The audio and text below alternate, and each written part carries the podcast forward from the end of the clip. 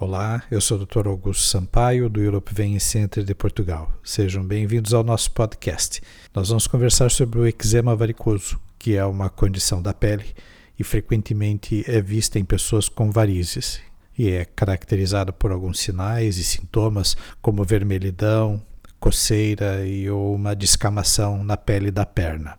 O termo dermatite varicosa ou eczema varicoso é um termo talvez errado para essa condição médica por algumas razões. O primeiro motivo é que nem todas as pessoas com essa dermatite na perna têm varizes visíveis, pois a causa principal não são as varizes, e sim uma condição chamada refluxo venoso ou insuficiência venosa, que é quando o sangue desce por uma veia ao invés de subir. E o segundo motivo é que, ao usarmos o termo eczema, parece que se trata exclusivamente de uma doença de pele. Terceiro motivo é que, por ser um problema na pele, causado por problemas circulatórios, então às vezes interno, escondido, o tratamento é muito diferente dos eczemas de outras causas, como alergias e infecções, etc. Então, o eczema varicoso é uma condição médica da circulação e que deve ser tratado pelo médico flebologista, que é o médico de varizes, ou pelo cirurgião vascular, ou pelo cirurgião geral, ao invés do clínico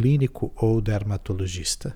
Isso é porque muitas pessoas com esse refluxo venoso, que é algo interno então, não apresentam varizes visíveis. Por outro lado, há pessoas com imensas varizes e que não têm sintomas e que não desenvolvem complicações. Desta forma, isso fica confuso para o médico clínico ou para o dermatologista compreender se essa condição é ou não relacionada com um problema circulatório. Então, a impressão que temos é que em algumas pessoas que existe esse refluxo interno, esse refluxo ele acaba por se distribuir por algumas veias maiores, algumas varizes, então, que se dilatam e não chegam a transferir esse excesso de pressão até os pequenos capilares da perna, que desencadearia o processo do eczema. Esse é o motivo, então, pelo qual algumas pessoas com varizes maiores e mais visíveis às vezes não desenvolvem o eczema. E já outras pessoas que não têm varizes, apenas têm o problema interno, acabam por desenvolver o eczema. E o tratamento desse eczema varicoso é feito então com a eliminação desse refluxo venoso e não com o uso de cremes e pomadas, inclusive com pomadas de cortisona. Não é?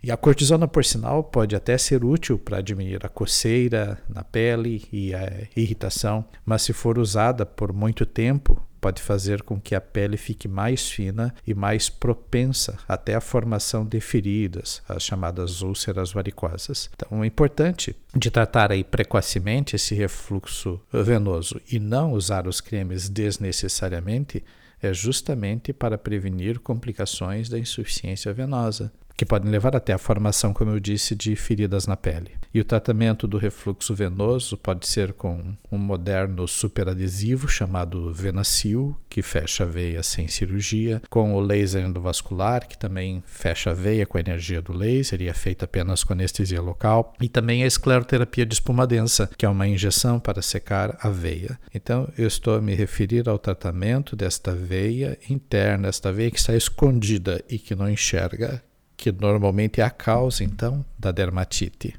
Bem, com a informação correta e com a nossa experiência de tratar varizes desde 1986, nós queremos que os pacientes possam tratar sem medo as suas varizes.